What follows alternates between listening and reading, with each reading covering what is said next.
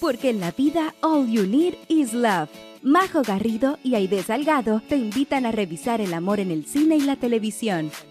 Películas y series que nos hacen suspirar, reír y llorar.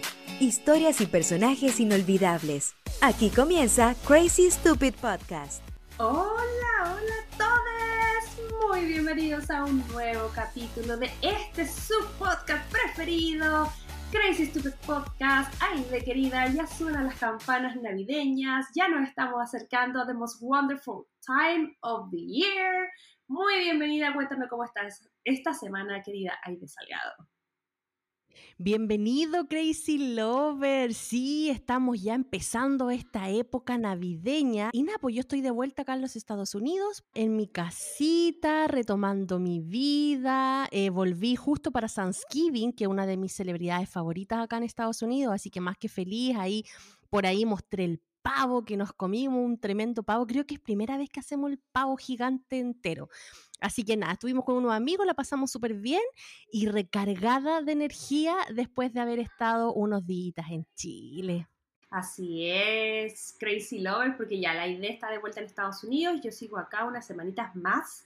Eran unas vacaciones que han sido bastante acontecidas em, y que siento que, pese a que llegase como casi 10 días, siento que están recién comenzando, así que ahí les voy a estar dando más detalles, eh, pero antes, por supuesto, que recordarles que la película de hoy es una película que ustedes pidieron y contra pidieron en más de una ocasión, Así que estamos muy felices de poder finalmente hacerla. de querida, ¿qué vamos a estar revisando esta semana? Vamos a estar revisando en este episodio una película de Sandra Bullock. Sí, señores, de nuevo, Sandra Bullock.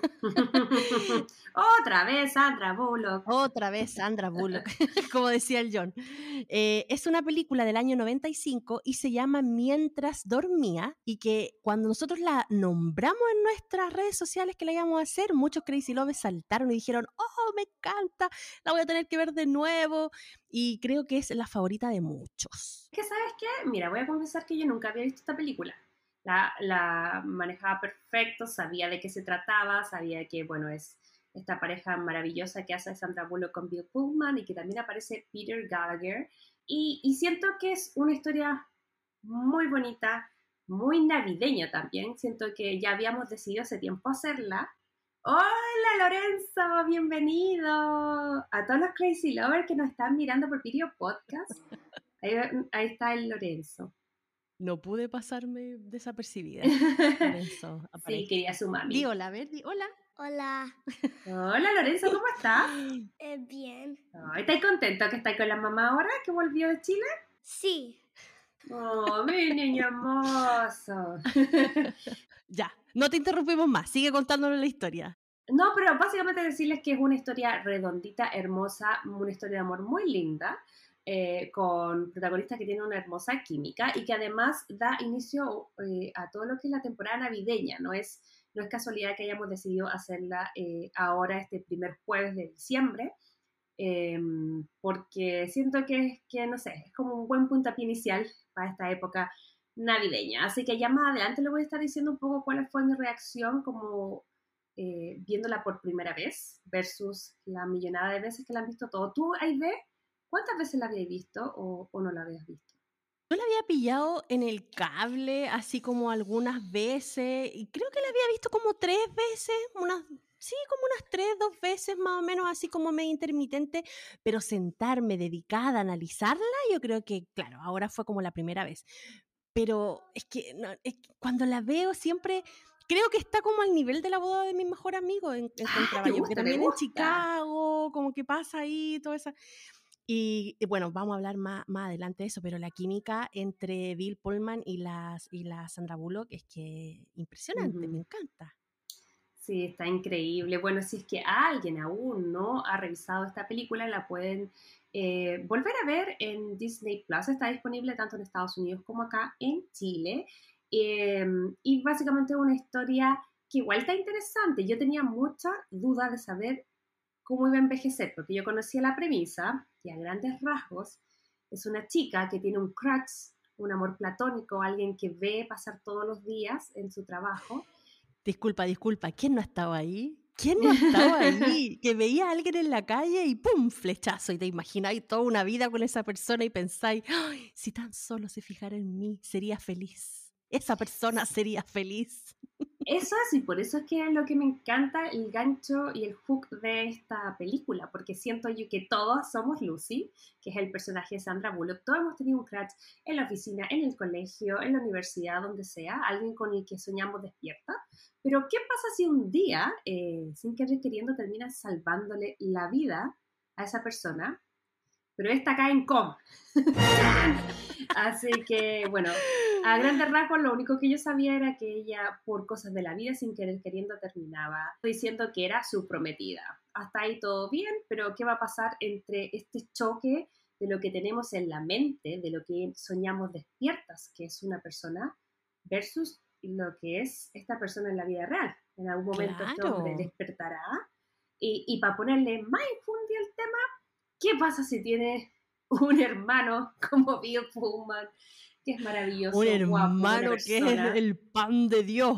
Un hermano pan de Dios ahí, no, está ahí. ahí. ese, otro temazo, porque ahí te vimos preguntando también en redes sociales qué pasa cuando eh, te enamoras de más de un hermano, porque de repente va y te gustó un tipo, está increíble, pero normal, y de repente te presenta a la familia y date que conociste al, al segundo mejor, no, al alfa de la familia y de repente te gustó mal hermano, ¿qué pasa ahí? Y a veces no el hermano, también puede pasar que te guste el primo a lo mejor, o la prima, no sé. Bueno, Crazy Lover, si usted no está escuchando o viendo por Spotify en estos momentos, le queremos hacer nuestro recordatorio amistoso en que nos ponga las estrellitas que usted cree que este podcast se merece y también en recomendarnos con algún familiar, algún amigo que usted cree que le pueda gustar este podcast. Y lo otro también es que le den al botón seguir en la plataforma que nos estén escuchando, ya sea en Spotify, Apple Podcast o Google Podcast. Y recuerden que si quieren contactarse con nosotros, pueden hacerlo a través de Instagram como Crazy Stupid Podcast. También tenemos TikTok como Crazy Stupid Podcast, tenemos página web como crazystupidpodcast.com y también pueden encontrar nuestros episodios en YouTube. Sí, así que plataformas para ponerse en contacto con nosotros no faltan, solo queremos escuchar su voz, como lo hacemos todas las semanas. Excepcionalmente las últimas dos semanas estuvimos grabando un poquito antes, ya les contamos porque teníamos todo este tema de los viajes, eh, pero ahora ya estamos grabando bien cerca de la fecha, así que vamos a estar leyendo todos sus comentarios, todas sus reacciones a esta película, a la película de la semana pasada, así que no olvidéis pasar por ahí. Pero antes de eso, yo quiero indagar un poquitito más en cómo estuvo el regreso a Estados Unidos, porque viniste acá en una visita flat. Te viniste a hacer unos trámites, no estaba ya hace, creo, como cinco años que no estaba acá por Chile. Oye, hace cinco años que no iba a Chile, estuve 10 días, eh, fue una visita flash, tenía que ir a hacer unos trámites y aparte fui a buscar a mi mamá para que viniera a pasar eh, fiestas con nosotros acá. Eh, Y nada, pues me encontré con un Chile súper distinto, súper, Ujú. súper distinto. En su esencia igual es, es co- es como lo mismo, pero fue, fue un poquito heavy el, el cambio. Eh, bueno, no sé si le, le hemos contado con la Majo acá, pero la, la- la primera como choque cultural que tuve fue que tanta gente en las calles, ¿no? O yo Mm, no, ya sí. se me había olvidado ver a tanta gente en la calle. Crazy Lovers, acá, cuando yo salgo a caminar, todo el mundo me mira como loca, así como, ¿qué haces tan loca caminando por acá? Porque acá todo el mundo anda en auto, o sea, es como muy Mm. raro ver a gente caminando en la calle si es que no anda en las partes típicas como sendero haciendo ejercicio pero acá es muy poco, es, es- es muy raro ver a la gente en la calle, y especialmente en el centro a lo mejor, o no en el downtown que le decimos nosotros acá, es raro. Pero nada, pues, o sea, tanto en Santiago como en Quilpué, que fui también, y en, Valparaíso, mucha gente en la calle, mucha gente vendiendo en la calle también, mucho Y más que que fin de año también, pues, de querida, recuerda el... Sí, así que ese fue como el primer ¡pop! choque cultural que tuve, eh, pero no, igual me puse a ver las noticias, grave error, eh, porque nada, pues, o sea, yo que vengo como con el como con otra mirada, perspectiva, como que no estoy ahí 100%, encontré que igual las noticias le ponen un poquito, un poquito más. Pero yo te quiero preguntar a ti, porque te veo aún todavía por ahí en Chile, sé que no, no, no estás Es en tus... Estoy de verano, dices tú. Sí, porque acá estamos muertos de frío, ha estado nublado todo el día. Así que. Napo, cuéntame tú cómo ha estado tu estadía en Chile. Mira, estaba bien acontecida. De partida a contarles que todo lo que ustedes pueden haber escuchado en los últimos dos capítulos, todo lo que nosotros teníamos planeado hacer en Chile juntas, nos resultó absolutamente nada. Por eso hay que grabar los capítulos bien encima de Crazy Lovers, porque esta vez que hicimos dos capítulos dejamos grabados y dijimos que íbamos a hacer todos estos planes, de verdad, de verdad que no nos, no nos resultó nada. Por Anco y por Mango no nos pudimos juntar. Y nada, bueno, igual dentro de todo bien, pero me dio risa porque después yo escuchaba los capítulos y era como, no pasó nada. Sí, vamos a juntarnos y vamos a tomarnos Santiago y no sé qué. Y voy a no pudimos hacer absolutamente nada. Absolutamente o sea, Yo, yo igual hice cosas, igual me junté con la gente que quería juntarme y todo. El tema es que nunca llegamos a juntarnos la Majo y yo, o sea, allá en Santiago. Ese fue el triste momento.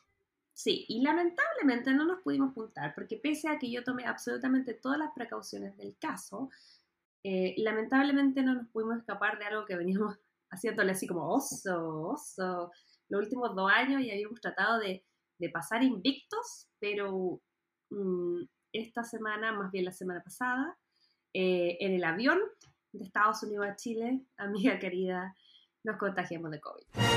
Así que eso fue muy dedo para abajo. Eh, creo que solo tengo dos conclusiones. La primera es que agradezco mucho estar vacunada y reitero y voy a ser majadera en esto, que la gran diferencia la hace las vacunas. Yo tuve familiares que se contagiaron en la primera ola en el 2020, que casi, casi, casi los perdimos. Eh, y eso versus lo que yo viví es, fue completamente diferente. Tuvimos síntomas muy menores. Em, así que por ese lado agradecida de que no haya sido algo fuerte, agradecida de tener acceso a todas las vacunas y a todas las medidas como de protección que yo tuve eh, al alcance que era básicamente la mascarilla y la vacunación completa. Ahora, ¿por qué les comparto esto? Porque me gustaría como, no sé. Haga su reclamo oficial, tome su plataforma y, y, explíquelo, haga su, su, queja, por favor, la invito. Lo que pasa es que no, mira, si hubiésemos grabado esto la semana pasada, yo habría hecho mucho más quejas que las de ahora. Yo siento que ahora que ya salí, que que gracias a Dios no nos dio fuerte, nos dio tres días fuertes, hicimos, hicimos más de cinco, hicimos ocho días de aislamiento, porque a los cinco días, que es lo que eh, marca acá en Chile, que te exige Chile, yo después me hacía los antígenos y seguía marcando, entonces yo no, salía a ver gente hasta que no estaba completamente segura que estaba negativa. Eh, mi tema es que sé perfectamente dónde me contagié, cuándo, cómo y la hora, porque fue en el viaje, fue en el vuelo, precisamente en el de Dallas a Santiago de Chile. Eh, y mi tema es, en el avión, chicos, venía alguien que claramente venía con COVID, o sea, alguien que me tosió en la cara ocho horas sin mascarilla. ¡Ay, qué rabia! Y que yo sabía, y yo por eso creo que lo único bueno fue que yo lo monitoreé harto, entonces uno no, no tiene síntomas al tiro, entonces yo estaba como, yo tengo varias gente acá en Chile que es de riesgo, además de que yo estoy embarazada, entonces yo de verdad que hice lo que pude para cuidarme y no puedo manejar ni controlar lo que hace el resto. Entonces mi tema es el siguiente. Yo sé que estuvimos mucho tiempo encerrados con mascarilla y todo eso y que uno no... Está bien que hayan cambiado todas las reglas. Yo viajé durante pandemia unas cinco o seis veces. Yo viajé incluso antes de que hubiese vacuna. Sí, tú viajaste nunca, a Chile, sí. Nunca me sucedió nada. Pero esta vez es la primera vez que viajé sin las restricciones completas, es decir, sin que te pidan PCR, sin que te obligaran a usar la mascarilla, lo cual yo lo entiendo y, no quiero, no quiero que retrocedamos, y en el fondo en esto hay que avanzar, eso se entiende. Pero ustedes van a viajar y si tienen síntomas y si ya saben, testéense, aunque no te lo pida el gobierno. No te digo que usen mascarilla todo el tiempo, pero si te vas a subir un avión y sabes que estás tosiendo, trata de cubrirte la boca. La persona que me contagió venía con mascarilla, era un chileno, apenas escuchó que no era la mascarilla obligatoria, se la sacó y básicamente me tosió en la cara ocho horas. Entonces en algún momento ya estábamos entregados. Pero esta persona, yo la vi y se puso a conversar con todo el mundo, se puso a conversar con una abuelita como de 80, 90 años, sin mascarilla. Y entonces al final, ya, si yo no soy quien para jugarlo, ya en su momento tenía mucha rabia, ahora ya pasó. Lo único que espero es que esta persona esté bien, porque evidentemente a él le había dado mucho más fuerte que a mí, porque yo cuando agarré síntomas fue, fue muy leve. Pero mi llamado es, Crazy Lovers, a que a pesar de que se hayan eh, cambiado las reglas, que, que lo entiendo, hay que avanzar, eh, tengamos un poco de criterio también y pensemos en el otro, sobre todo en el tema de los viajes, ¿cachai? Porque eh, nosotros afectamos a otras personas y, y, si bien de repente a uno le puede dar súper suave como un resfrío y ya no va a ser tan terrible como antes, tú nunca sabes cómo va a reaccionar el de al lado. Entonces, como que yo sentí, yo hubiese sido un poquito más, más cauteloso, a lo mejor no me había contagiado. Y yo te digo, Claro. ahora, ahora yo estoy contenta y agradecida que no pasó nada más, nada más. Pero igual me pasa el rollo cuando me enteré, no por mí, sino que porque, pucha, ¿qué pasará con la guagua? Bla, bla, bla. La guagua está perfecto, fui a doctores, eh, les, me hicieron una eco, está todo bien. Entonces, en ese sentido, bacán. Pero, pero pucha, fue un susto innecesario. Yo venía por, vengo por tres semanas, me quitó ocho días de mis tres semanas. por eso no me Una pude semana entera ya al bote, po. no me pude juntar con la idea, no pude ver a la mitad de la... Pasé mi cumpleaños chiquillo encerrada, de partida. Oye, Es- sí, Crazy Lover, no se imagina la Majo ahí de cumpleaños, separado por una ventana con su familia y celebrando, Sí. pobrecita. Yo agradezco que mi familia es maravillosa y encontró la forma y por, el, por la ventana de mi pieza que da al patio pusieron unas mesitas, me cantaba el cumpleaños feliz, mi mamá pagó la torta como con un abanico y yo por dentro con John los dos encerrados con 34 grados de calor. No te Em, creo. Entonces, ese es mi descargo y mi petición a todos los Crazy Lovers viajeros es que estén atentos, estén atentos. Esta cuestión ahora, con- afortunadamente, con las vacunas da muy suavecito y qué fortuna que te dé muy suavecito, pero tú nunca sabes cómo le puede afectar a la, a la salud de la persona que va al lado tuyo, en un avión, en un tren, en un bus, en tu trabajo. Entonces, estemos más atentos, eh, tapemos la boca y yo no digo que siempre, pero si ya esta persona ya venía con todos los síntomas, esa persona ya está en el día 3, pucha, si puede mantenga la mascarilla, si puede mejor aún, no viaje. Pero bueno, eso, Se entiende que a veces a lo mejor cancelar el viaje requiere, no sé, alguna inversión económica o Mm. a lo mejor estaba apurado en ciertos tiempos y no podía cancelar el viaje y cosas así. Pero por último, ser un poquito más responsable y saber si va a viajar con COVID, ponerse una mascarilla, tratar de aislarse, lavarse las manos constantemente y no estar exponiendo a demás personas. yo tengo tanta rabia porque yo lo veía hablar con una viejita tan viejita en la fila después y esta persona pasó todos los tramos, yo la vi, pasó todos los policías y no, no pasó PCR, nada, entonces entró. Nada. Mm. Entonces, lo que yo les digo, insisto, no porque no estén obligándonos, tenemos que perder el criterio. Ese es mi único, mi único Sí. llamado. Obviamente, Ojo, ojo ahí. sí, si tienen que viajar, viaje, si, si yo no le voy a decir a otros que no viajen si yo estoy viajando y lo he hecho durante toda la pandemia. Solo Sí, mi po. llamado es que no pierdan el criterio y que nos sigamos cuidando. Pero eso, Que sean a Dios, empáticos. Ese, ese, ese Eso. es al final el tema. Mm. eso me pasa. No es haberme contagiado, es como que sentí que la persona que me contagió fue, tenía huevo empatía. Y eso me dio un poco huevo empatía. mm. Pero en Sí. fin, em, Pero en fin. Ya, Eso fue igual te quedan dos semanas por allá en Chile, así que espero de que todo lo que no pudiste disfrutar bien estas semanitas, estos días que estuviste ahí encerrada, eh, te, mm, los próximos días que vienen los disfruté a concho, a concho, a concho, porque nada, pues ya se me viene el baby bacon y ya después, Sí, claro, ahí po. se va a hacer un poco más complicado viajar. Sí, pues y de hecho eso también por, por lo cual yo vine en estas fechas y no en otras, porque ustedes saben que las embarazadas pueden viajar hasta cierta cantidad de semanas. Y para mí era súper importante que mi, mi bisabuela de 90 años, que había sobrevivido el COVID y que lo único que me pedía hace como 10 años era que le diera un bisnieto, me viera con guata. ¿Cachai? Entonces. Sí. No, pero ahora lo, lo hemos disfrutado, así que ya no me quejo más, era un pequeño descargo, pero solamente eso, a que, que, se, que se cuiden, que sean responsables que sean criteriosos. Esa es la palabra. Mm. No, no digo tampoco que hay que vivir con... Sí, criteriosos y empáticos, si no hay que vivir con miedo ni encerrarse ni nada, hay que hacer todas las cosas que podemos hacer, pero criterio y empatía no le hace mal a nadie. Así que eso pues Crazy Lovers, por eso eh, al final, insisto, uno predica, no, ¿cómo es? Uno dispone, pero el de arriba, no, uno propone, pero el de arriba dispone. Claro, Así que totalmente. mm, no, no se cumplió nada de lo que dijimos en otros capítulos, pero igual estamos bien. Bien y listas y preparadas ya para, para volver a, mm, a, a todas estas semanas como medias movidas, porque no habíamos tenido muchas noticias, porque habíamos estado eh, grabando con harta anticipación, pero igual pasaron hartas cosas como en el mundo de la farandulilla hollywoodenses, de amores. Oye, sí, yo creo que la más importante y en la que todos hemos estado hablando este último tiempo es de Pete Davidson con la eh, Emrata. Sí, oye, ¿qué tendrá hombre? No lo venía a vivir. ¿Qué tendrá ese hombre que todas las niñas... Bueno, yo no sé, yo creo que debe tener la Diuca de Oro, no sé qué onda, pero no sé si es por lo simpático, si es por Diuca de Oro, no cacho. Pero, pero bueno, entonces lo quieren comer con papa frita.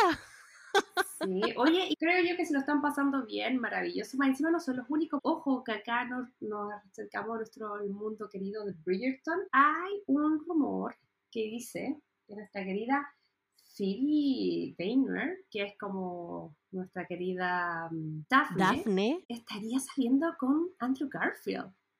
El ¿en serio? Y, y te juro que me gusta, me encanta. A mí esa pareja fue como, oh, no lo había pensado, pero, ¡Ay, pero compro. Sí, como que me, me asusta, pero me gusta. Ah, Sí, los, los vieron saliendo, parece que de un restaurante en Hollywood y como que se llegaron a la, cen- a la- llegaron a la comida así como por separado, pero se fueron de los juntitos. Mira tú. Así que, nada, pues ojalá los veamos juntitos, a ver qué, qué pasa, pues. Sí, yo creo que parece que en la época navideña y todo, como que en Estados Unidos hace, eh, o en el hemisferio norte hace más frío, entonces como que uno busca a alguien así como para curtarse y ver Como Netflix. para calentarse en la noche, decís tú. las patitas, la escaldazona. Bueno, pero igual, vamos a ver si estos um, amores sobreviven o son solamente amores de invierno, pero en fin, porque estos amores pueden ser fugaces o no, pero hay algunos que duran toda la vida, como el que estuvimos revisando la semana pasada. Ay, de querida, porque no podemos dejar pasar todos los mensajitos que nos llegaron, porque creo que tuvo mucha aceptación. Era el, el capítulo de Love Rosie, que también nos venían pidiendo hace mucho rato, y que en Instagram varios de ustedes nos dejaron así como muchos mensajes on fire. Sí, la Ro Núñez Barrera dice, amé el libro cuando lo leí, eh, la peli no me gustó tanto, pero no es mala, amé más el libro. Sí, yo sabemos que la Ro es de, es de más libros, eso, eso está, está clarito, clarito, clarito. Sí, porque es la mamá que lee cuando puede, la que tuvimos de invitada, ya pueden revisarla en dos ocasiones, en dos capítulos distintos de Sí. El Clon. Javita Estelar también dice, amo esta película, me gusta mucho la historia que van de la amistad al amor, porque es mi caso y me siento identificada. Súper bueno el episodio. Ay, qué lindo Mm. ir como de eso de la amistad del amor, así como que, que, que nazca. Yo sabéis que nunca tuve como una relación así que fuera como de la amistad al amor, como que siempre era démosle al tiro. Sí, bueno, yo también dije lo mismo, que ya me había comido todo mi amigo. Pero no es tan así, pero sí. Oye, Mami Seyue dice, me encanta esa película. Qué bueno escucharla, chiquillas. Espero que disfruten el calorcito de Santiago y felicitaciones a Majo por la Huawei. Oh, un besito, Mami Seyue. Muchas qué gracias. linda. Y B.Verdegua dice, oh, recuerdo que vi el tráiler y no me aguanté. Me descargué el libro y lo leí en mi celular. O sea, de las motivadísimas ahí. con- Oh, súper motivada esa Crazy Lover, qué buena. Nosotros no ubicamos tanto al libro, pero no ubicamos tanto al libro, pero parece que entre, entre la comunidad varios tenían claro el, el libro Sí. de la Cecilia. Sí, varias sabían de que la película era libro y después fue, fue película. Oye, Eternachis dice, la volví a ver ayer, es tan romántica, me encanta. Ahora estoy esperando este capítulo en Mm. su podcast. ¡Ay, qué Oh. linda! Y Cintia-Taz dice, oh my god, amo demasiado esta historia. Verla una vez más no le hace daño a nadie. Oh. Oye, yo voy a revisar, ¿sabéis qué? Voy a revisar en, en los mensajitos, me voy a ir y no voy a dar el nombre de la Crazy Lover que nos mandó y vamos a respetar su anonimato. Que dice, ay chicas, Love, Love Rosie es una de mis películas que pese a estar casada y con hijos por 20 años, tengo una historia de amor pasado que tiene estas promesas de que cuando los hijos crezcan si es que estamos solteros, separados o viudos, podríamos llamarnos o poder terminar en eso que terminó abruptamente y casi inconcluso. ¡Ah! No vamos a decir quién fue, Esas pero- historias son las mejores, son las mejores, me encantan. Sí, así que viste, si lo- el tema de, de coincidir en los timings, lo que tú decías que en el libro se demoraban 45 años, la película Sí, 12, pues. pero pasa, po. De hecho, hace poquito vi Ticket to Paradise dentro de mi dentro de los ¿La días viste? de Yo cuarentena. todavía no la veo. Para mi cumpleaños fue como, me da risa porque estábamos encerrados los dos con John, ya no había nada que hacer y fue como enfermos con COVID. Entonces yo me dijo, ya, elige tú una película. Eh, yo elegí obviamente la de pago, porque dijo cualquier película, entonces la renté, me costó como 20 dólares, pero la compré y la vimos. Eh, y me llamó mucho la atención que dentro de, de la cultura de la gente de Bali, porque ahí es donde se desarrolla la película, ellos decían que tenía que ser no solo como un amor verdadero, sino que el tiempo correcto y las circunstancias correctas. ¿Sabes? Que cuando se cumplían esas tres cosas, era el momento para casarse. Y no siempre, de hecho, como que la boda se va como posponiendo de días si es que falta alguna de esas circunstancias. ¿Cachai? Y lo encontré Oh. igual bacán porque igual yo también coincido en eso. Yo creo que uno puede estar enamorado hasta las patas, pero si no es el momento correcto, las circunstancias correctas o O la persona correcta. la persona correcta, partiendo por ahí. Porque uno Está puede estar difícil. enamorado hasta la pata, pero Crazy Lovers a lo mejor no es la persona correcta. Sí, así que eso, y eso también tiene mucho que ver con la película que vamos a estar revisando en el día de hoy, que a mí también me gustó mucho, que tiene que ver con el tema de eh, la obsesión por tener un plan, que quiero esto, quiero esto, quiero ir, a, quiero ir a tal universidad. Es que a mí en el colegio me gustaba tal niño, ¿cachai? O tengo tal crush, como en el caso de Lucy, el personaje de Sandra Bullock, que estaba enamorada de Peter, este chico estupendo que iba todos los días a tomar el tren. Pero ¿qué pasa si Peter tiene un hermano mejor? Jack. Entonces, por eso te digo que, que también esa cosa de ser flexible, que lo venimos hablando en casi todos los capítulos, todo lo que hemos analizado, que está bueno planear y tener metas, pero también Sí. hay que estar con los ojos y las orejas bien atentas a lo que la vida te propone, porque de repente hasta Sí, mejor- porque a veces uno se encapricha también, po. Uno le da con una persona y no, que tiene que ser esta, tiene que ser esta, tiene que ser esta.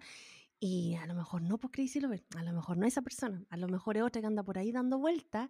Y eso también te lleva a que tú tienes que tener claro en la vida qué es lo que quieres, que la Mm. persona que va a estar contigo cumpla y haga. Porque como te digo, uno puede estar enamorado hasta las patas de una persona, pero a lo mejor esa persona no se adapta realmente Mm. a lo que tú necesitas y quieres en tu vida como ese compañero o compañera. Entonces, Ay, me acordé, de, claro esos puntos. me acordé de Coldplay, When you get what you want, but not what you need. Ah, Ah, ¿viste? No, sí. Coldplay ahí, con sus sabias palabras. Sí, así que, no, eso, todos esos temas los vamos a estar revisando como más extendido en nuestra siguiente sección, pero siento yo que otra cosa que me llama la atención muchísimo de esta película, como lo decíamos anteriormente, el tema de que pasa en Navidad.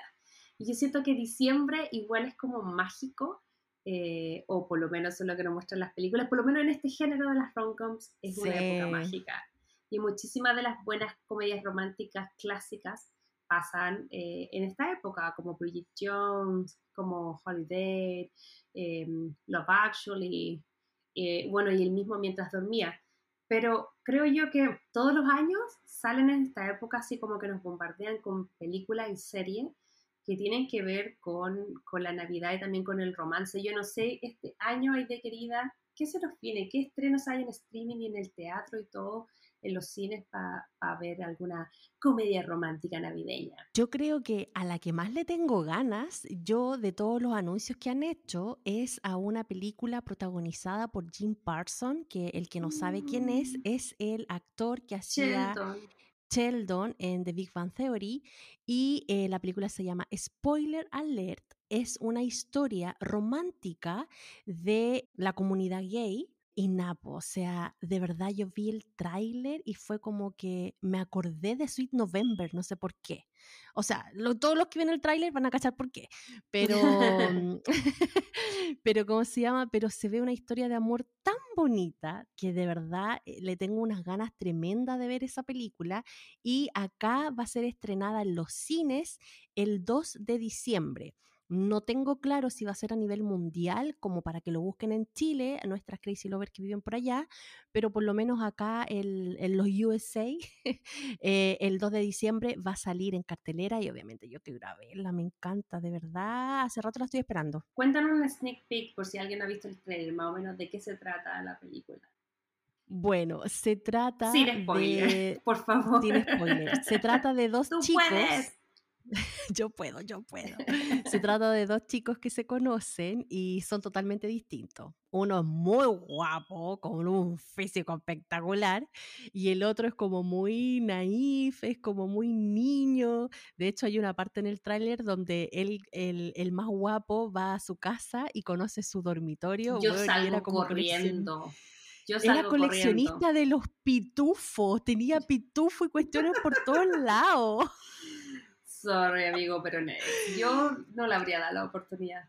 Es que, qué Sí, entonces es como, es como chistoso, en- pero igual se entienden, se enamoran. Y por el otro lado, el chico guapo parece que todavía no le había contado a su familia sus preferencias sexuales. Entonces también esta, esta relación que tenía con, con este personaje que hace eh, Jim Parson lo ayuda también a poder enfrentar esta realidad con su familia, ¿no? Y nada, pues ahí se generan lazos, se, gen- se generan relaciones que son bien fuertes y bien bonitas como para este género romántico.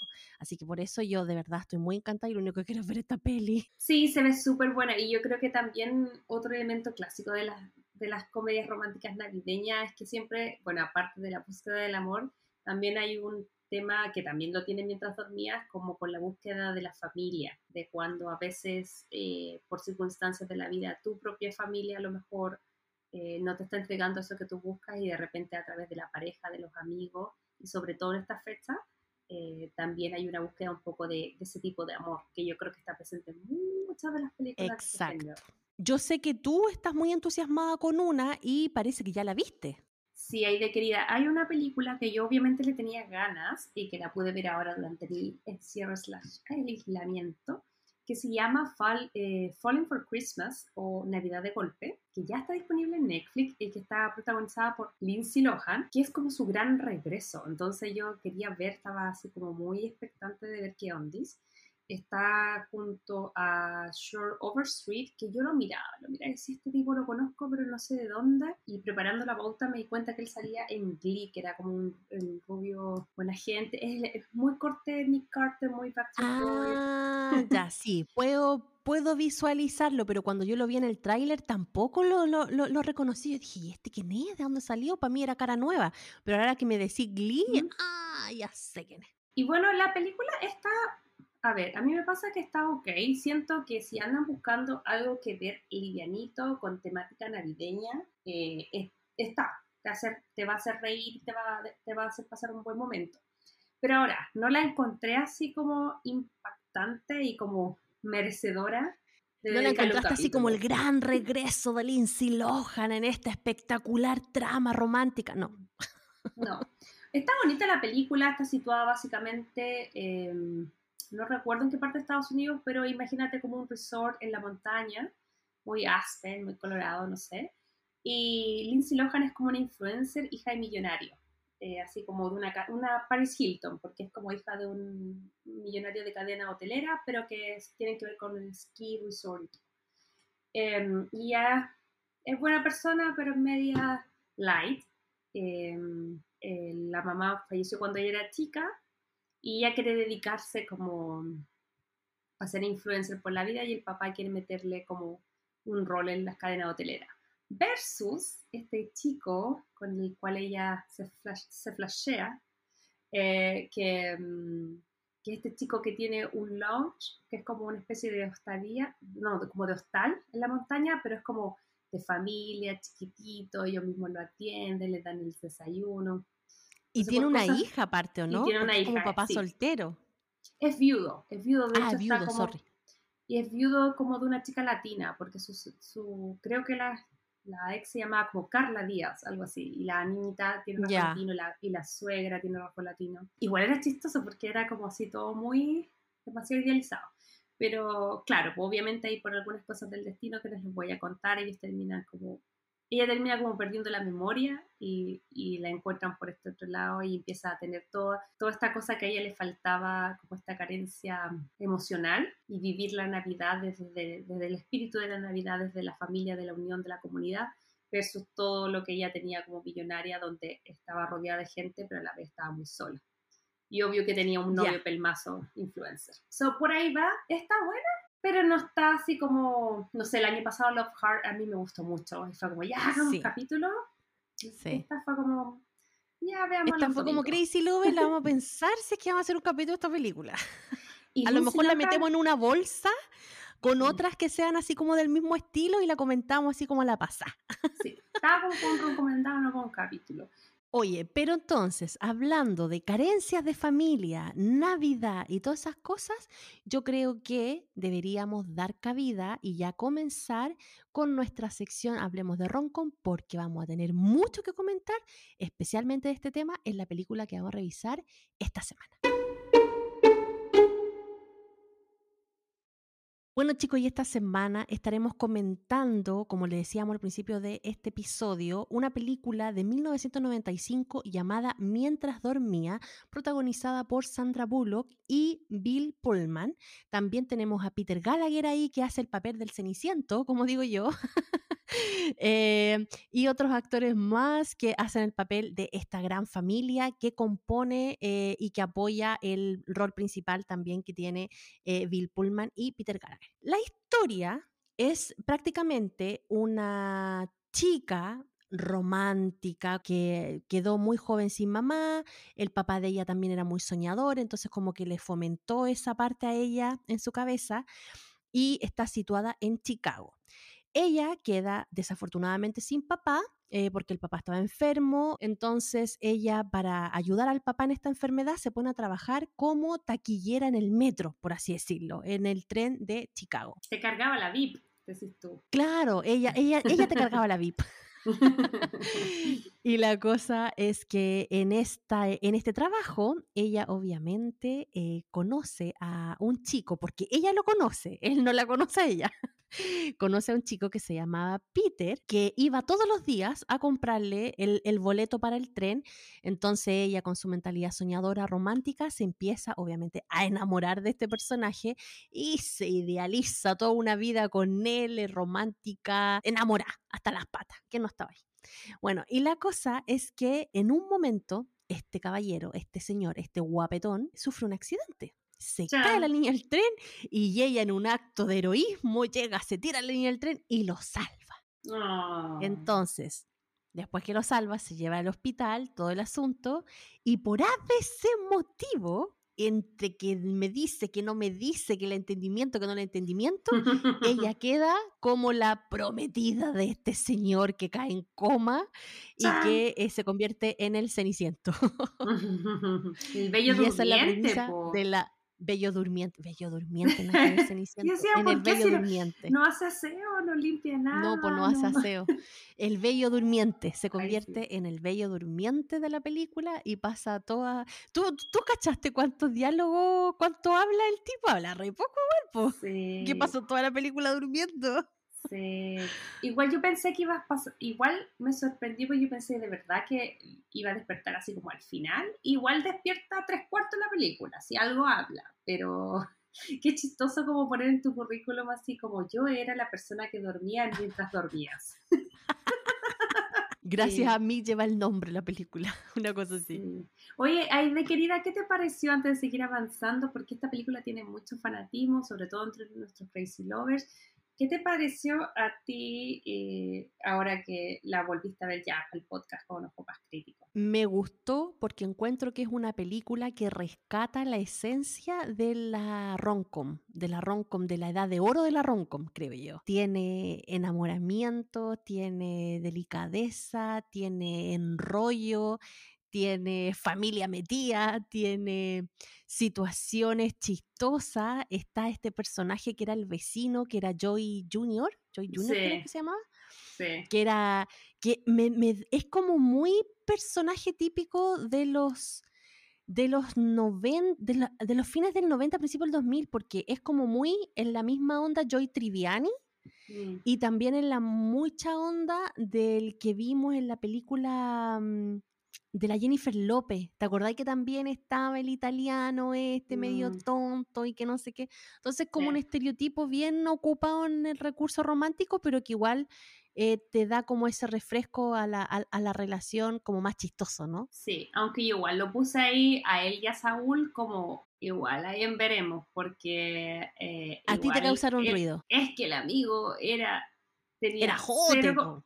No, tenía cero conocimiento del consentimiento. Ella está bien, si uno puede intentarlo, en una se le resulta. El tipo, dale, que dale, que dale, que dale. De verdad, o sea, igual me reí, no la tomé en la grave. Pero la noté así como, esto es típico, como mm, personaje gracioso de los 90-2000, que yo creo que ahora lo veo y no me río tanto. Pero era parte de la época nomás. Ahora hace un montón de ruido un personaje así. No sé si alguna película hecha en estos tiempos tenga algo así. Pero claro, en ese tiempo era el personaje que le daba el refresh a la historia y que daba como el toque humorístico, ¿no? Como el que decía, ah, es chistoso el personaje, ¿cachai? Pero y la premisa, porque al final esa era mi duda. Yo no había visto esta película, pero conocía perfectamente de qué se trataba.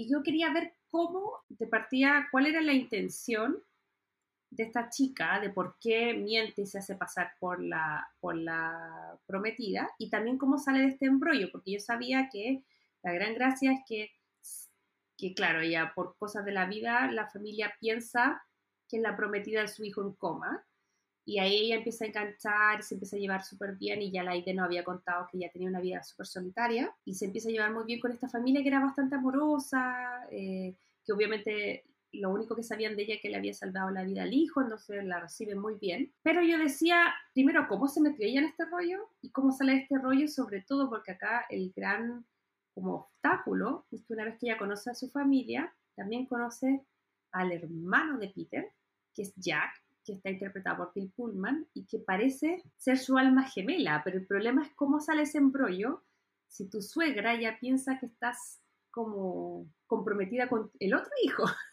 Entonces, a mí eso era lo que me llamaba la atención, me parecía un muy buen obstáculo, pero decía, ¿cómo van a salir de ahí? Eh, y tengo mi opinión, pero quiero saber a, a, ti qué te pareció como la premisa, te hizo ruido, te gustó, te reíste, qué, te, qué, qué sensación te dio la película. ¿Sabéis que no me hizo ruido? Porque en ningún momento, yo creo que me hubiera hecho ruido ¿Mm? si ella le diera un beso a él cuando estaba dormido. Pero ella Mm. nunca le dio un beso, fue súper respetuosa. Pero si ella le hubiera dado un beso al dormido, yo creo que, ay, amiga, no, ¿cachai? Eso es casi como que está ahí abusando, ¿cachai? Eh, y lo otro es que su intención nunca fue de adrede empezar a generar este, este malentendido. Fue un malentendido y que ella no pudo aclarar porque su personalidad no se lo permitía, porque era como bien tímida ella, era como que no, como que no quería hacer sentir mal a las personas como que nunca lo vi que lo hizo porque estaba obsesionada con el tipo y quería hacerse Mm. pasar por la novia, sino que más que nada era como por respeto a la familia y porque la familia no se sintiera mal, porque Mm. siempre eh, la respuesta que ella daba de por qué seguía, y de hecho ni siquiera seguía con la mentira porque ella nunca dijo así como yo soy la novia, No. o sea, fue como que toda la gente fue suponiendo cosas y ella des- como que no la negaba, ¿cachai? Era como el teléfono esta cosa, porque lo Claro. que pasa en realidad es que ella, preocupada, eh, llega a la- al hospital a ver cómo estaba esta persona que no sabía ni su nombre, y no la dejan pasar porque no es familiar, y bueno, él entra hasta en urgencia y todo, y de repente ella, hablando con su mente, dice, ¡ay, pero si nos íbamos a casar! Pero lo dice como cuando, no sé, po, la idea puede decir muchas cosas de Bilio Ventimiglia, y yo puedo decir muchas cosas de Leo, pero no significa, de Leo DiCaprio, pero no significa que sean verdad.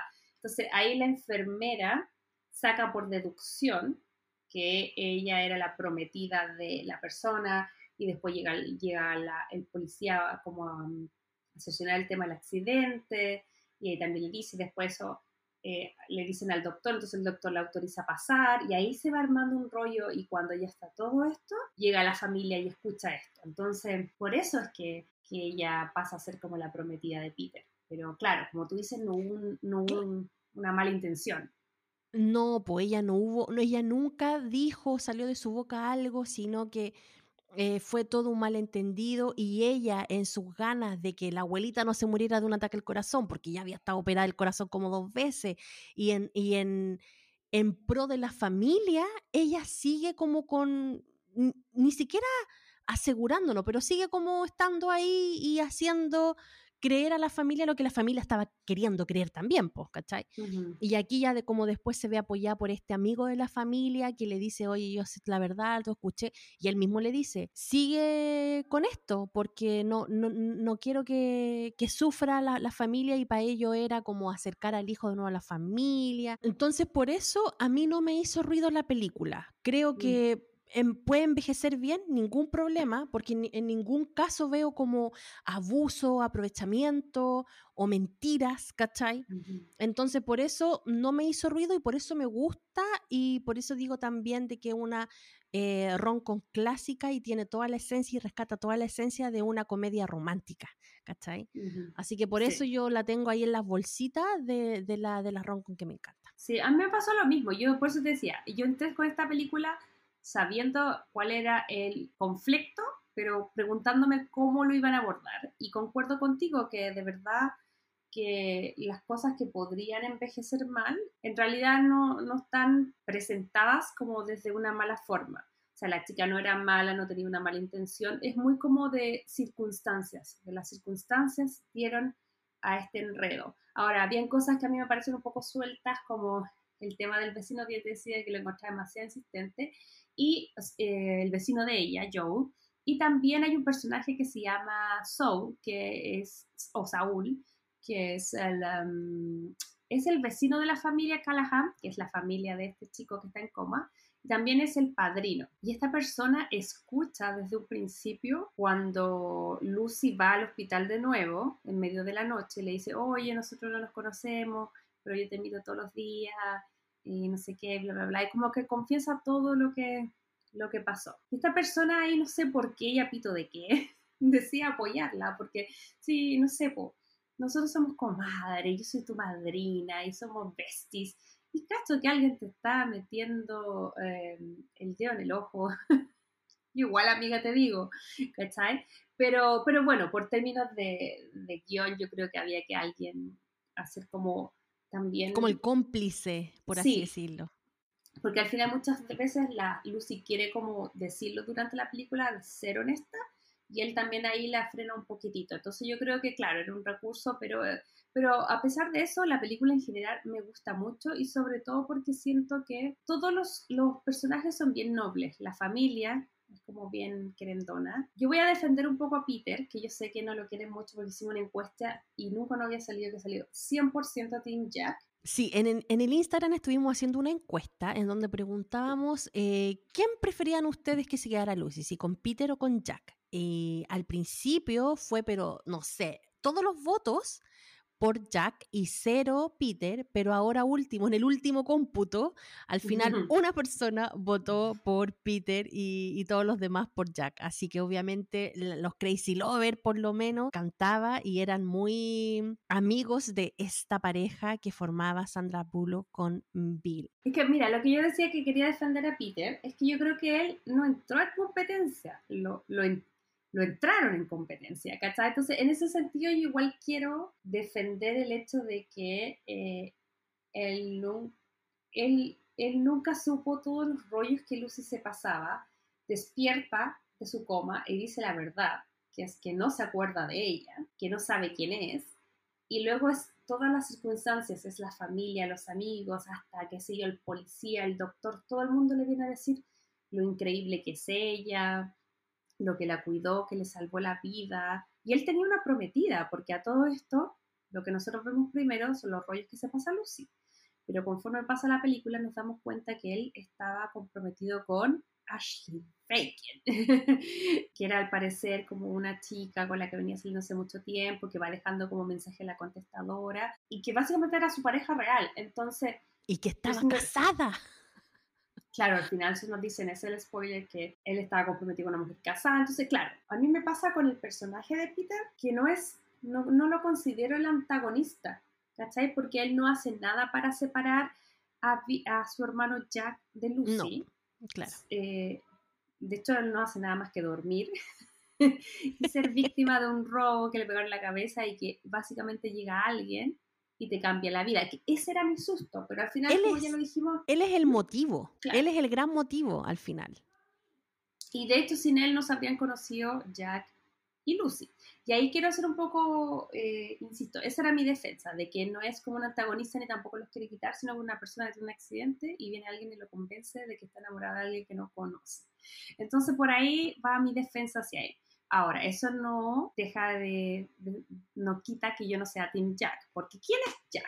Cuéntanos ahí de querida ya, después de que este, este chico tiene el accidente y la familia piensa que esta, que esta chica es la prometida, finalmente ella conoce a todo el resto de su familia y ahí conoce a su hermano, Jack, que era Billy Pullman, y quién era esta persona, cómo se lleva con la, Lucy, ¿qué te pareció esa, esa química entre esos dos personajes? Jack era el hermano mayor, creo, de, Peter y es el que está trabajando en el negocio con el papá, que ellos compraban muebles eh, de gente que se moría y los vendía de nuevo, pero también era un chiquillo que estaba como atrapado en esta familia porque él quería tener su propio negocio y era súper bueno haciendo muebles. Entonces, nada, pues está como, como decía, como atrapado un poquito eh, y siguiendo a lo mejor su ritmo.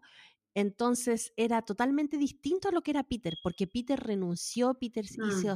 quiso seguir su camino, él era abogado y él fue, y, Jack fue el que se quedó con la familia. Entonces, igual eso lo hacía a lo mejor tener un, temperamento más nice, más tranquilo, más, más bajo perfil, no era tan topísimo como el otro, que el otro tenía el tremendo departamento, se movía como con el mundo eh, no sé, pues de los, de los grandes abogados y todas las cosas. Y no, él el otro era un simple mueblista, muy a lo Aidan, muy, muy a lo Aidan, de verdad tenía mucha vibra de Aidan. No sé si te Era como muy así, como muy nice, como muy piola, así como que se dejaba llevar y que no sé qué. Así que eran dos mundos totalmente opuestos. Y obviamente Jack era mucho más cercano a la realidad que tenía Lucy, pues el otro era mm. demasiado topísimo para ella. Y lo otro que también yo siento que él tenía una relación cercana con, con su hermano Peter, entonces el primero que le salta y como que le hace ruido esta chica supuesta prometida si él sabía que salía con otra persona y sabía que no era el tipo de mujer que le gustaba a su hermano.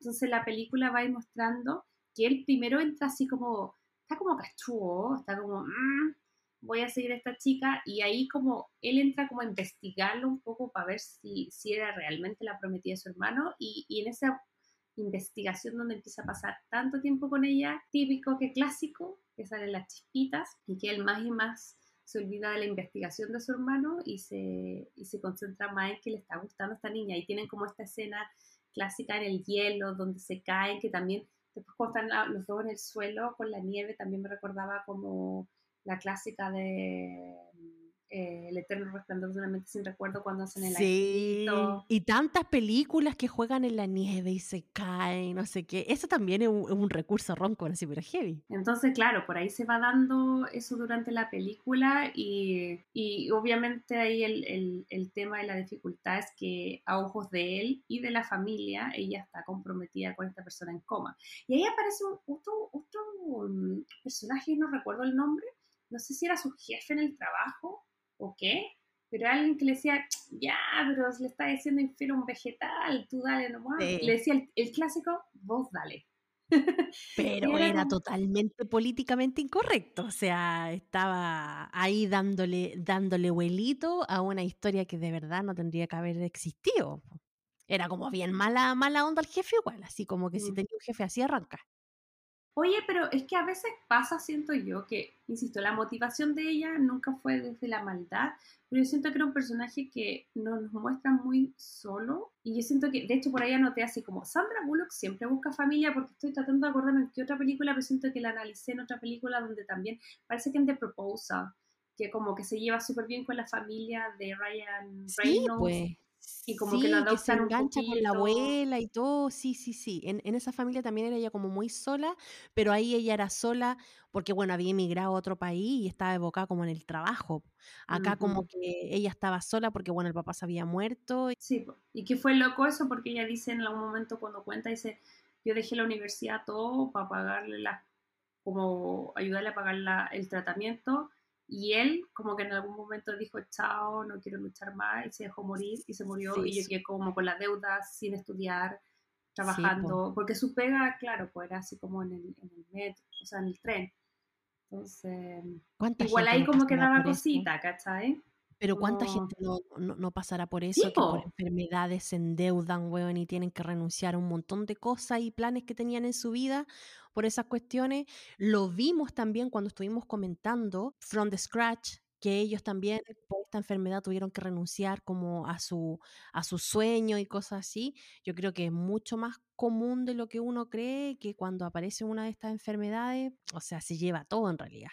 Sí, pues sí, por eso yo te decía que es por todas estas como detalles que uno igual empatiza y quiere a Sandra Bullock. Y, y que la mentira y el enredo y, y el que no haya como aclarado las cosas en su momento, uno se lo perdona, ¿cachai? Porque en el fondo empatiza con ella. Oye, ¿y tú crees que por eso a lo mejor esta película tiene tantos fanáticos? Porque nosotros cuando comentamos en nuestra red social Instagram que íbamos a comentar esta película, o sea, es que muchos Crazy Lovers se, se alegraron demasiado y, y vemos que tiene un montón de fanáticos de esta película, que les encanta y que les gusta volver a ver. ¿Tú crees que a lo mejor esa es como la, la pócima del éxito? Puede Que son creo- personajes reales. Sí, yo creo que son, mira, yo creo que es una buena historia y tiene todos los elementos de rom-com clásica, tiene buenos actores, tiene, no tiene, como te decía, no tiene malos, los, lo- los antagonistas son las circunstancias, no son las personas, aquí no hay malos, ni, ni Peter es malo, ni Lucy es mala, es la vida quien hace la fuerza antagónica y, y como, que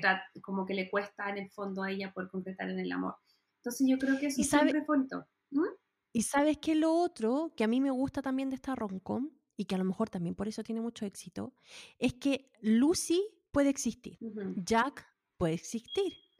Peter puede existir y la familia de Jack y Peter también existen. Entonces no son personajes que son como, no sé, vos, como que las, las típicas romcom a lo mejor te muestran y te dicen, ya, por ejemplo, Notting Hill, ¿cachai? Mm. La Anna Scott ya existe, pero que se enamore, weón, Mm. de un loco porque chocaron por un jugo naranja. No sé, es como ya, eso es muy, muy, muy película. Pero eh, el personaje de Lucy, el personaje de Jack, son personas que existen, son personas reales que están allá afuera y que pueden pasar que se enamoren, ¿cachai?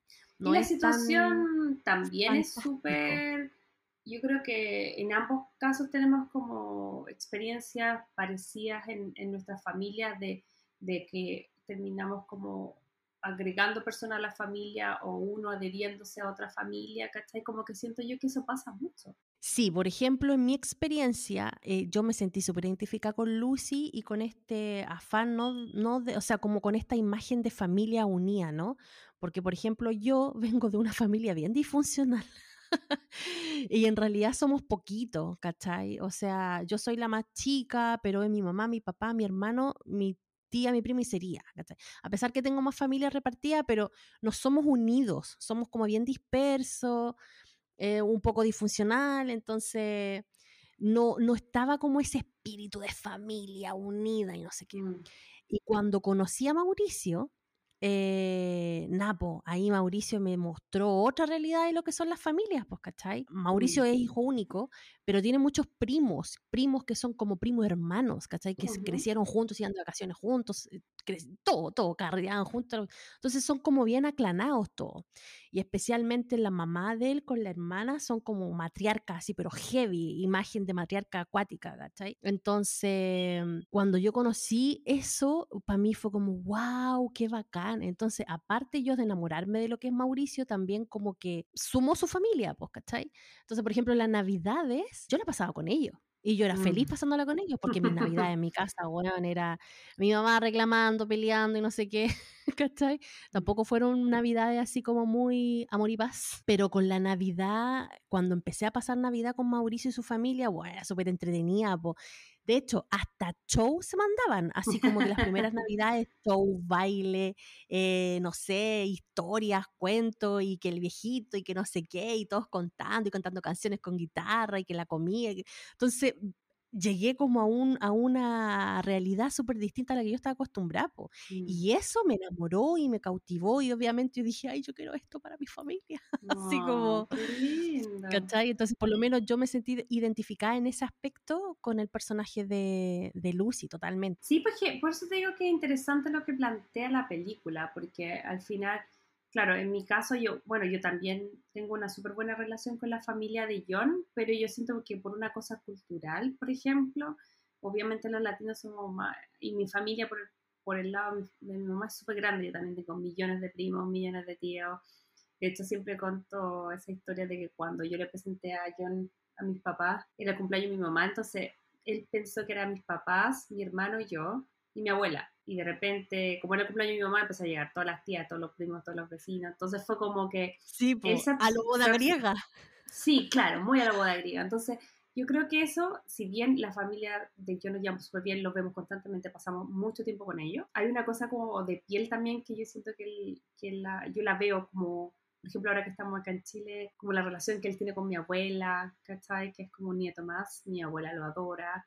También así con mi cuñada, mi cuñada también es una parte importante, yo la siento como mi hermana, ¿cachai? Entonces, creo yo que eso pasa en la familia y, y esta película lo retrata y, y a veces pasa en positivo, a veces pasa al revés, que de repente la familia es muy complicada y que está como en contra de la relación y, y al final me lleva a pensar en algo que ya hemos hablado en otros capítulos, que es como cuando tú te casas o en parejas o te vas a vivir, pero estás en una relación seria y comprometida con alguien, ¿es con esa persona o es con esa persona y toda su familia? Chuta, este- creo que este tema lo conversamos cuando hablamos de mi boda griega y ¿Mm? sí, pues es complicado porque a pesar de que tú decís, no, es que yo me, yo me, yo estoy con la persona nomás, no estoy ni, no estoy ni ahí con la familia, pero igual influye, po, igual Ujú. influye, no sé, pues cuando tú tenés hijos y toda la cuestión, los hijos igual empiezan a preguntar, hoy mi abuela, hoy mi bisabuela, hoy mi primo, hoy, entonces tampoco te podía hacer el loco, pues, ¿cachai? Y debe ser como súper triste también para los hijos que dicen, no, es que no, no existen, ¿cachai? No, no, no Claro. están. Pero igual pesa, encuentro yo. Para bien o para mal, igual pesa, igual influye, eh, igual Mm. es importante, insisto, aunque sea para bien o para mal, pero te influye, pues, te influye. Claro. Estaba pensando, por ejemplo, en no hace mucho que revisamos From Scratch, que si bien hay, hay una evolución entre como las familias y la relación, eh, también era un peso para ellos al principio que, que ciertos lados de la familia no aprobaran tanto la relación, ¿cachai? Como que puede, o, o- puede ser como, como algo que te ayude a que vaya todo súper fuerte o algo que también te, te arrastre, ¿cachai? Y ahí va a Exacto. depender también de cada familia, porque uno no puede idealizar y decir de repente, claro, a lo mejor la familia está en contra, y, pero si una excelente familia me cuestionaré porque está en contra, habrá algo malo con mi pareja, pero si una familia como las pelotas, uno también tiene el derecho de seguir adelante y vivir su vida, ¿cachai? Como que... Sí. Pero sí, de que influye, de que te hace ruido por lo menos, para bien o para mal, es verdad. Oye, y lo otro que no, o sea, obviamente es la gran piedra de tope y lo que hace gran ruido acá, que igual no es tan lejano de la realidad cuando uno lo piensa, es el tema de enamorarse de dos hermanos. Chan, chan, chan, chan, chan. Chan, chan, chan. ¿Qué te parece eso? ¿Te ha pasado o has visto que le haya pasado a alguien o, o alguien se enamoró de ti, tu hermana? Bueno, no tenía hermana, pero... o de tu hermano, no sé. Uno nunca sabe. No, no, no, no he, no he estado ni cerca, ni me ha pasado, ni nada con algo relacionado con, con ese tema. Sí sé que en la farándula chilena hubo una historia ahí bien conocida de los famosos hermanos que pasó, que, que la chiquilla se enamoró de, lo- de los hermanos, pues de los dos. Sí, pues fue bien bullado el caso de, bueno, lo- los palomos les decían, pero al final era el tema de Paloma Aliaga, que era la señora de Daniel Valenzuela, los que uno se acuerda de ellos, los que somos viejitos no acordamos de ellos por eh, extra jóvenes, pero en algún momento, claro, ella mm, se, eh, se separa y se enamora del hermano Cristóbal, creo que se llama. Entonces, igual es complicado el tema de que eh, ellos ya tenían dos hijos y luego ya tenían otro hijo con el hermano, entonces no vamos a entrar a juzgar, solo a decir que, que pa- obviamente pasa y yo creo que es un terremoto familiar heavy. ¿Sabéis qué? Yo estoy leyendo un libro de la María Martínez que se llama Tú, yo y un tal vez. Y ahí el, una, una de los, uno de los personajes, eh, nada, pues ella está separada de su esposo, pero su esposo se metió con la hermana. Y obviamente la familia, ¿cachai? Estaba como a favor de esa relación y los apoyaba, pero a- de la que se separó, no, po. Entonces la loca decía, weón, Mm. Me engañó con mi hermana y lo siguen apoyando y yo quedé ahí sola, bota. Entonces también se pueden dar esos casos, pues, ¿cachai? Que la que, familia ¿sabéis como que se quede, ay, qué complicado. Es que es complicadísimo, yo creo que lo que lo pasan, bueno, más mal la parte de la, de la persona, que yo creo que no ha sido una decisión fácil, eh, son los papás, po, porque al final son los dos tus hijos, ¿cachai? Entonces, como tú tenías dos hijos y puedes cachar que como que el corazón no es- le pertenece más a uno que al otro, ¿cachai? Como Claro. está dividido. Y de hecho nosotros hicimos esa pregunta en, el- en las redes sociales y una, una chica puso, eh, yo pregunté si les había, le había pasado eso de enamorarse de hermanos, de hermanas, de hermanes, whatever. Y ella puso no, me dijo fue al revés. Yo le gusté a dos hermanos, salí con los dos, pero solo como amigos. Sí, pues eso también pasa, que es básicamente lo que pasa en la película, que a los hermanos les gusta la misma chica, ¿cachai? Yo siempre me he preguntado si hay algún crazy lover acá que sea gemelo o, o más que mellizo gemelo, o, o que pololee con algún gemelo.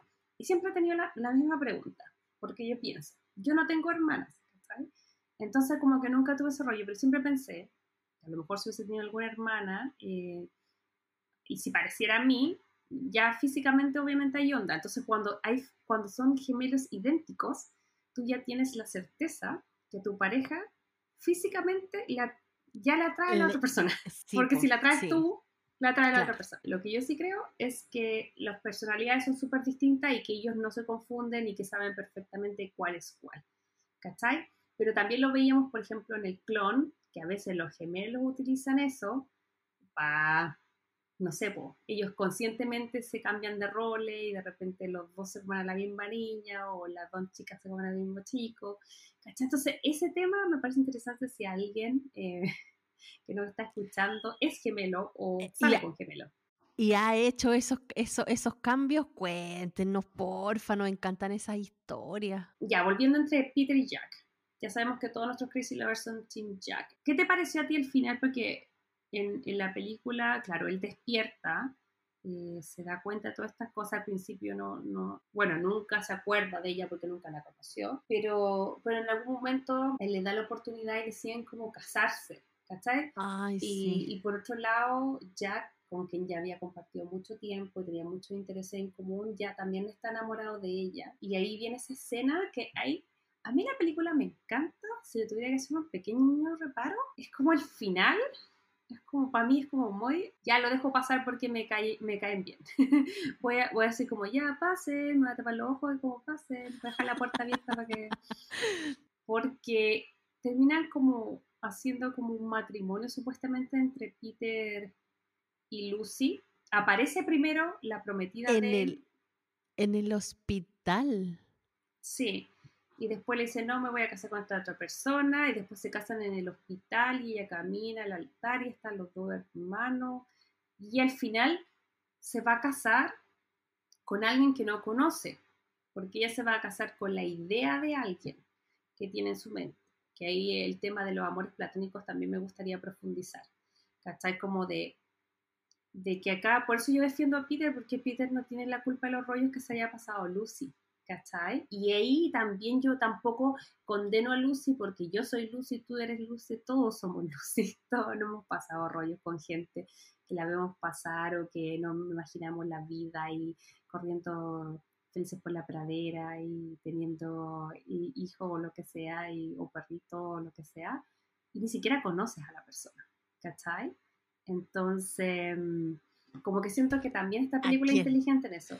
¿A quién no le ha pasado? ¿A quién no le ha pasado? La película empezó, yo decía, ay, de con 18 años, con 17, con 16, con 15. Y, y, aquí no estamos hablando de amores platónicos así como actor de Hollywood, estamos hablando de gente que uno siempre tiene un amor platónico en el trabajo, en la oficina y por acá, por allá.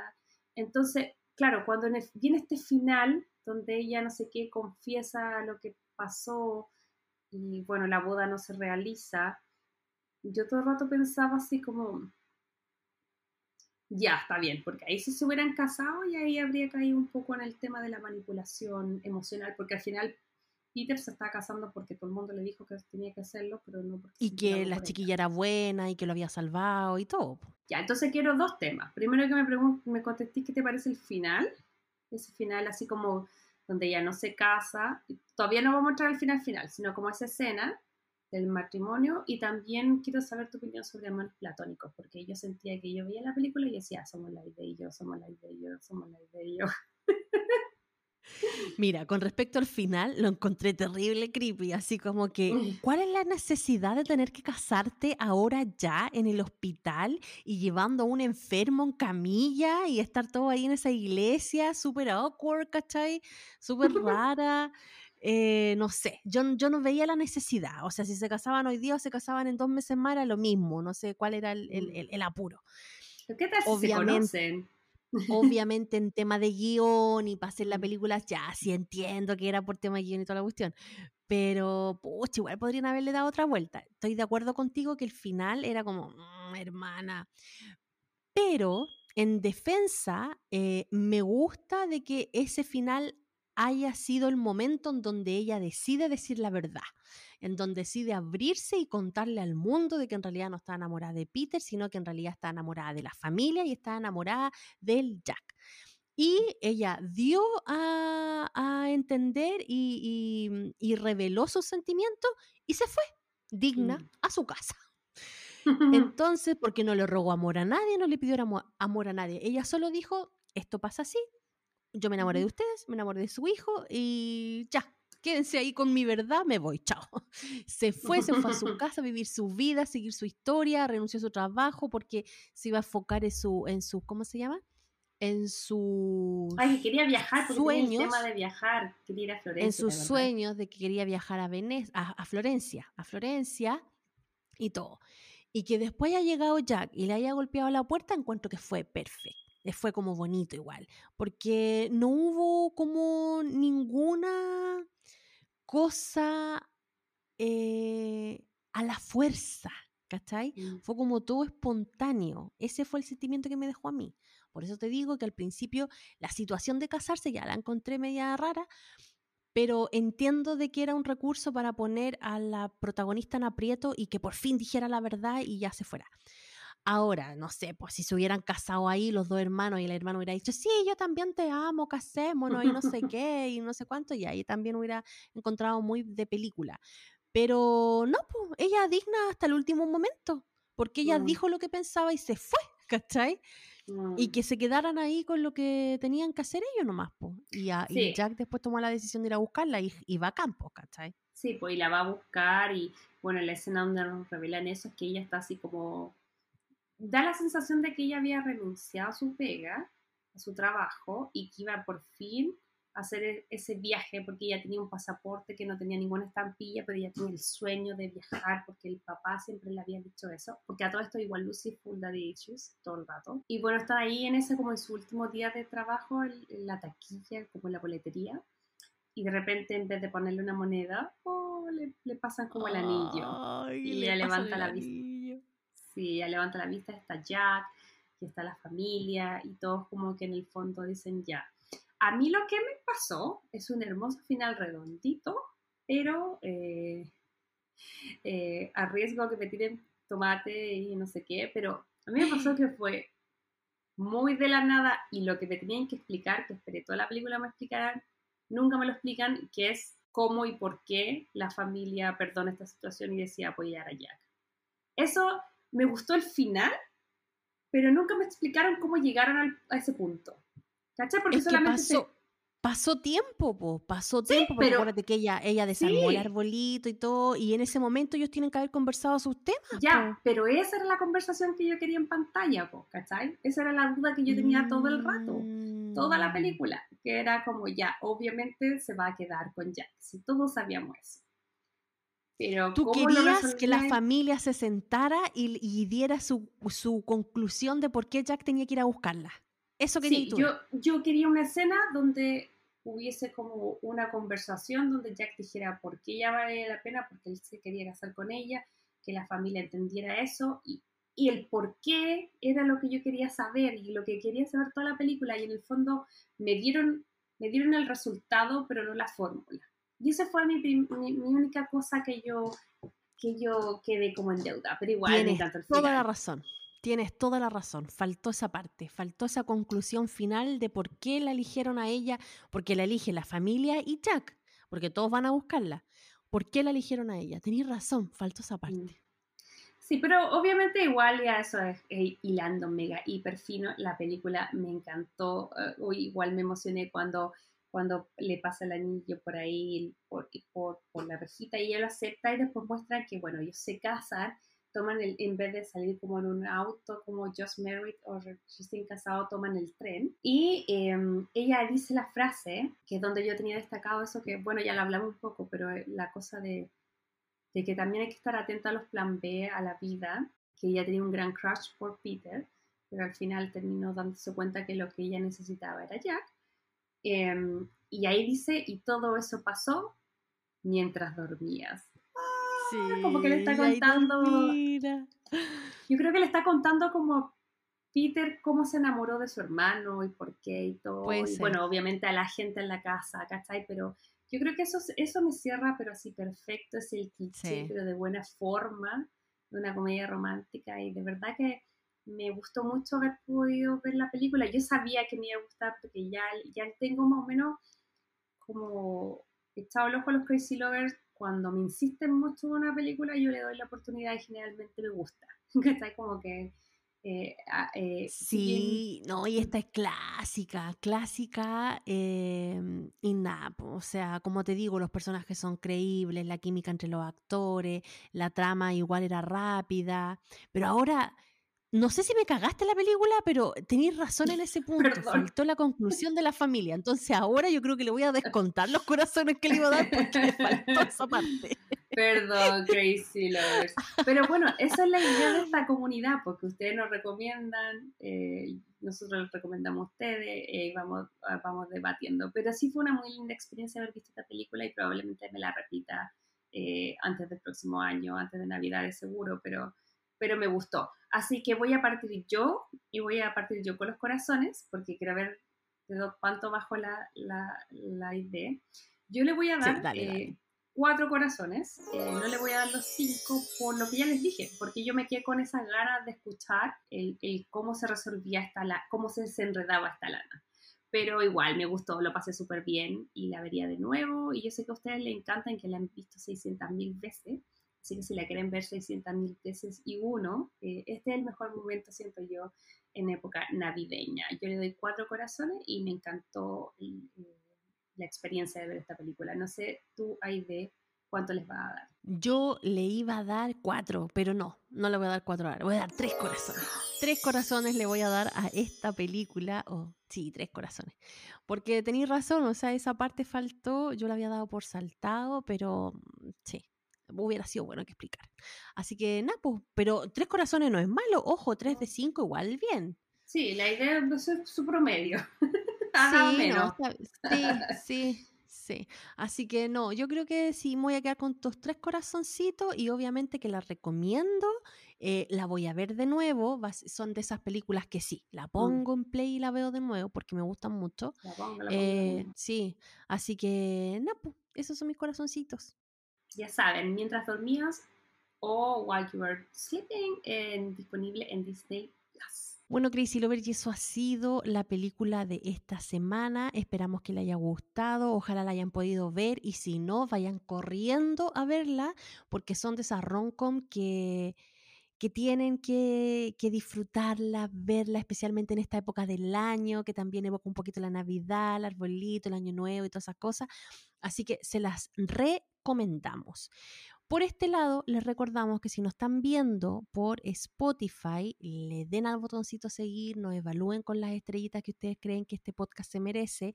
Y si nos escuchan en otras plataformas como Apple Podcast o Google Podcast, también ahí hay un botoncito para que sigan el programa.